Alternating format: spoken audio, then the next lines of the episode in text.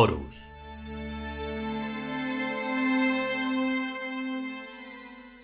Octavo capítulo. Primera parte.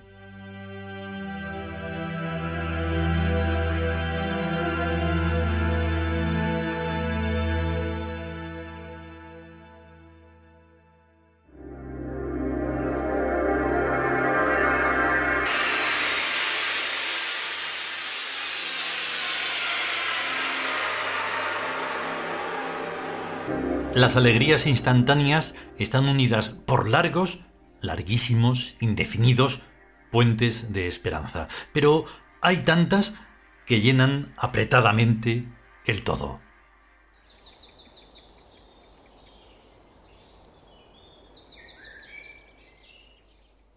De pronto, el hombre dudó, como si la extraña corriente que permite al pensamiento funcionar en el cerebro se hubiera cortado de repente. Y se sintió totalmente incapaz de hacer ni un movimiento, como un autómata con un fusible roto. Debía entrar. Supuso que debía entrar. Estaba seguro. Pero no halló el impulso necesario para empujar la entornada cancela del jardín ni las palabras que debía pronunciar, ni el saludo, ni siquiera una excusa banal que sirviera para justificar su entrada. Es que debía entrar. Iba a entrar. Venía para entrar. Pero acababa de ocurrírsele con deslumbradora certeza que no iba a entrar. No por un cambio de opinión, en absoluto. No porque un nuevo argumento hubiese venido a alterar la dirección de su propósito sino por extinción del propósito mismo. Se sintió ridículo. Si alguien le viera allí parado, y por un momento le vino la idea de pasar de largo, pero tampoco lo hizo. ¿Por qué iba a pasar de largo si había venido precisamente para entrar en la casa? Sería ilógico, absurdo, irracional, pasar de largo. Entonces, ¿por qué no entraba? Y si ahora le parecía que no tenía que entrar, ¿Por qué antes le había parecido tan conveniente? Puso una mano en la puerta, rozándola apenas con los dedos. El frío duro del hierro pareció por un momento darle fuerzas. Empujó un poco. La pesada inercia del batiente le robó el ánimo que acababa de darle y el resto del que él pudiera tener por su cuenta. Se detuvo de nuevo. Respiró con un cierto ahogo que empezaba a ser inquietud. ¿Qué le estaba ocurriendo? ¿Por qué aquella extraña flojedad de carácter cuando por lo demás se sentía normal? Pensó en el interior de la casa sobre los árboles. Alguien le estaría mirando tras los cristales, alguien le estaba esperando, deseando o no que entrase, eso era aparte. A aquella hora, las seis de la tarde, miró su reloj las seis y diez. Había perdido en dudar diez minutos. Bueno, doce exactamente. ¿Doce? Trece y medio. Trece y cuarenta y cinco. Catorce. Catorce y quince. Catorce y medio. Quince. Dieciocho y cinco. Dieciocho y diez. Dieciocho y quince. Dieciocho y veinte. Dieciocho y veinticinco. Se arrancó como pudo. Había pasado dieciocho y los que fueran minutos dudando. ¿En dudar qué? Si él no tenía nada que dudar. Él había ido allí a algo muy concreto y teniendo perfecto derecho para hacerlo. ¿No tenía en su mano el portafolio? Sí, lo tenía. Entonces, allí estaban los documentos, todos en regla, en perfecto orden. Eh, ¿Estaban? No se los había dejado encima de la mesa. Buscó la llave. ¿Dónde estaría la llave? ¿Dónde iba a estar la llave? ¿En su bolsillo? Vale. Claro, allí estaba la llave, una llave pequeña y blanca prendida a su llavero de piel negra. ¿Sería verdaderamente piel? ¿No sería plástico? Hay plásticos que parecen piel, con poros negros, suaves. Pero por el revés no tienen la pelusilla. Aquel sí tenía pelusilla. Era piel. Y lo otro era una llave. La llave del portafolio. ¿Cómo se abre esto? ¿Cómo se abriría aquello? ¿Cómo se abre esto? ¿Cómo se abriría aquello? ¿Cómo se abre esto? ¿Cómo, se abriría aquello? Lo abrió. ¿Lo abrió por casualidad?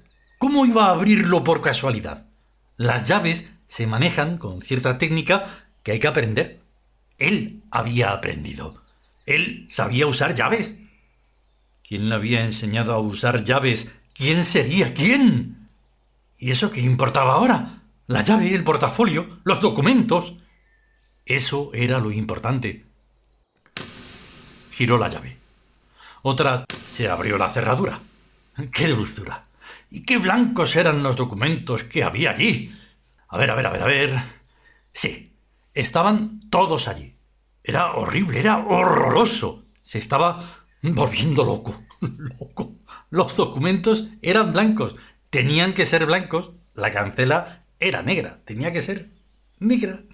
¡Qué, horrible! Negra. Y con minúsculos cristales de mica que brillaban. El sol poniente la alcanzaba. Rasante. Sobre todo en las agudas filigranas altas. No, no, no, no, no, no, no, no. No era mica, no. Era polvo de vidrio. ¡Oh! ¡Qué sagacidad! Miró hacia arriba. Ya no había sol. Las ocho menos cinco. Ya era oscuro. Los papeles ya no eran blancos. Tenían otro blanco, otro color blanco. ¿No eran documentos? No. Los documentos son blancos. Son blancos. Son blancos. Nadie debe enterarse de que los documentos son blancos. Los documentos son blancos. Estaba cantando. Cantaba bien. Los documentos son blancos. Los documentos son blancos. ¿Por qué tendría aquella cosa en la garganta? Sí, la corbata. La corbata, la corbata. Se la quitó. La tiró. No, no era la corbata. La cosa aquella, ay, era angustia. Se llamaba angustia. Siempre la había llamado angustia. Ay, ay, qué cosas. Los documentos son blancos. Los tenía en la mano. Los tenía en la mano. Los estaba arrugando. Los estaba rompiendo. Los estaba tirando. Y tuvo un estertor. ¡Ah! y salió corriendo calle abajo.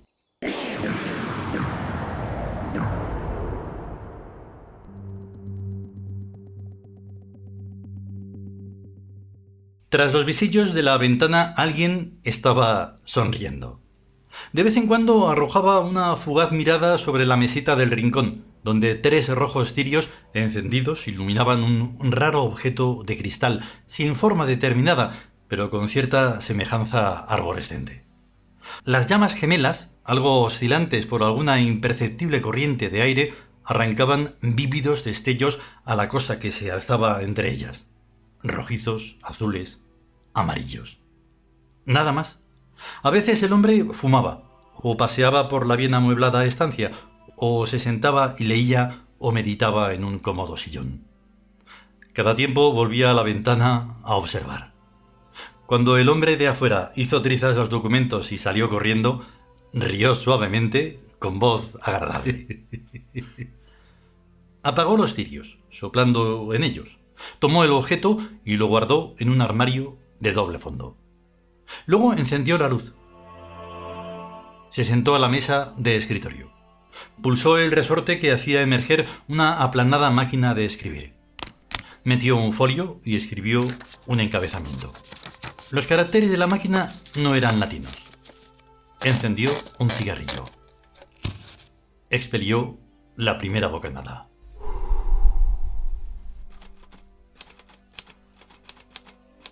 El deflector ha funcionado.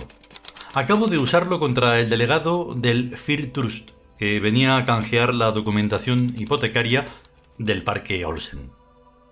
Lo retuvo más de dos horas, hasta enloquecerlo y hacerle destruir los documentos. Mucho me temo que ese trust se verá obligado a vender sin trampas, o mejor aún, a disolverse. Dos millones de dólares siguen siendo un buen pellizco. Desde luego ya me parecía a mí unos terrenos muy baratos, hasta que salieron con lo de las hipotecas. En todo caso, las hipotecas ya no existen. Están pagadas. No pueden demostrar que no lo estén Las explicaciones tendrán que tomarlas en el frenocomio mañana. Yo dije a todo que sí, en estilo de gran señor. Ellos pagaron al banco con la idea de cobrarme el doble. Yo aquí tengo el dinero. Si no vienen por él, ¿qué voy a hacerle? Bien, pasemos a los detalles del experimento. Empleé el sortilegio B14 por la línea talismán deflector cancela. En cuanto tocó a esta última, funcionó. El sujeto quedó impregnado de un encantamiento antiabsorbente su J. Opino que el B14 es demasiado lento, aunque sí muy completo. Esta calle es poco transitada, pero aún así, más de dos horas es un tiempo, en mi opinión, excesivo. Quizás el S45, pero no tengo contra quién usarlo. Hallo buenos en principio a casi todos los sortilegios de la serie B, pero estimo que la invocación del número 7 debiera ser acortada un poco, y en cambio alargada la del 21. Los dioses mencionados en el 9 no forman el esquema exacto que se precisa, y en el 36 hay farragosidad. Sokari no tiene allí nada que hacer. Perfecto y precioso el 15, Renenet me inunda de dulzura cada vez que la medito y su manto azul. Anoche pedí a Yarko que me enfocara el espejo onírico en la hora de Ptanum, si yo estaba ya dormido, recitando el 15 con All Cook. Vi el esquema completo. Coordenadas C, H, D, 8. Nanks. Fíjalo en el catálogo envía a tres observadores para el reconocimiento usual y estudio detenido de características. Hay algo allí que nos interesa sobremanera, pero es preciso que los observadores también lo encuentren. Si esto sucede, y lees en el informe de ellos algo fuera de lo normal, abre una segunda carta que recibirás mañana y compúlsala con sus relatos. En caso contrario, archívalas sin abrir. Dautum Umisal. Un abrazo.